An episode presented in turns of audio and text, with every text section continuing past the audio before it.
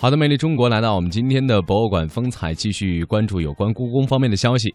随着全副武装的工作人员小心翼翼的展卷，一幅幅国宝书画被轻轻的放置在展柜中合适的位置，静待观众来一饱眼福。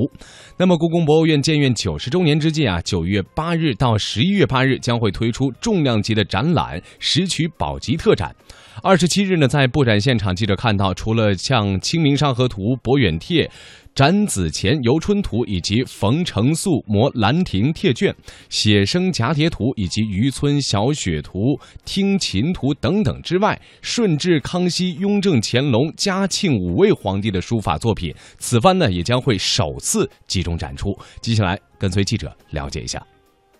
石渠一名出自《汉书》，在西汉皇家藏书之处就是石渠阁。乾隆以石渠为内府书画著作，命名《石渠宝笈》。作为我国书画著录史上集大成者的旷古巨著，这实际上就是一份皇家书画藏品的账本。而这次在故宫武英殿及延禧宫展出的作品，就大多在《石渠宝笈》中留有名号。他们中间不少都已经几年没有亮相了，比如有着“中国第一画”之称的宋代张择端的《清明上河图》，就是在2005年后，时隔十年，时隔十年再次重现故宫。而在这期间，它只展出过两次。作为卷本画。这幅作品在保存上更有难度。故宫博物院院长单霁翔坦言，国宝每一次亮相都必须耐心等待，特别是《清明上河图》，因为故宫的规矩就这些国宝级的文物，它一旦呢使用一次，必须要睡满三年，就是一定要休息三年，所以任何人都不能动。我记得我在国家文物局工作的时候，上海开世博会，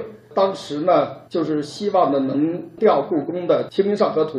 但是呢，故宫给予了拒绝。为什么拒绝？说我们没休息够三年。这次呢，真的《清明上河图》要出来了。这幅作品将在武英殿的工字长廊内与公众见面。而在它前面的两幅作品同样珍贵。东晋王洵的《博远帖》位于武英殿进门第一展位。故宫博物院书画部主任曾军介绍，《博远帖》是迄今为止晋人墨迹中唯一署有名款的真迹，而中国最古老的山水画之一《展子谦游春图》会紧随其后。可以说，这些作品渐渐值得反复观摩。其实这一次最关键的就是同时这么多好东西一块展。这个《博远帖》是那个现在唯一能确认的早期的这个呃真迹。那像《快雪时晴》还有《中秋帖》，大家知道，一个是呃唐代的勾摹本，一个是米芾的临本。然后就是《展子谦游春图》，就感觉这个特豪华啊。包括我们知道《出师颂》《五牛图》，这些全是重量级的。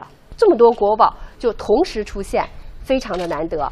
上述国宝画卷距离现在最近的《清明上河图》也近千年，我们不知道还有多少妙笔丹青淹没消失。而现在这些作品可以重现于世，其中文化的传承和积淀更令人动容。在此次展览中，故宫在每件展品对应位置都布置了大量图录作为解释，每一段题跋、每一张灵印都有解说。其中三分之一的展品还配有二维码，观众可在观展过程中查询。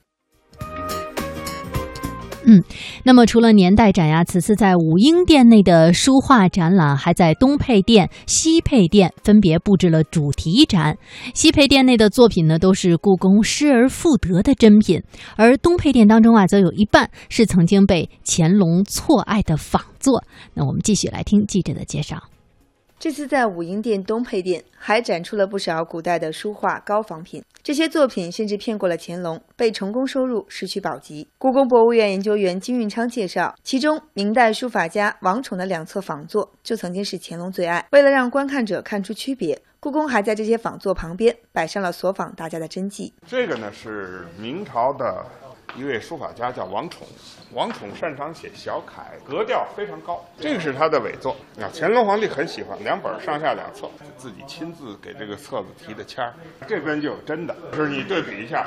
就可以看出来，你跟那个比一比，还是还是有很大区别。那个就是所谓呆板，格调还不够高。而这个呢，你看写的格调非常自由。不过这次大部分书画所在的武英殿空间不大，展出《清明上河图》的工字长廊宽不过数人距离，所以这次特展也会采取特别限流措施，每次只有两百人可以同时进入武英殿看展。同时，由于石渠宝笈特展展览的宋元珍品很多，书画作品展出总量将会达到两百八十三件，所以故宫将在十月十二日更换部分展品，而上述介绍的书画珍品大多会被替换。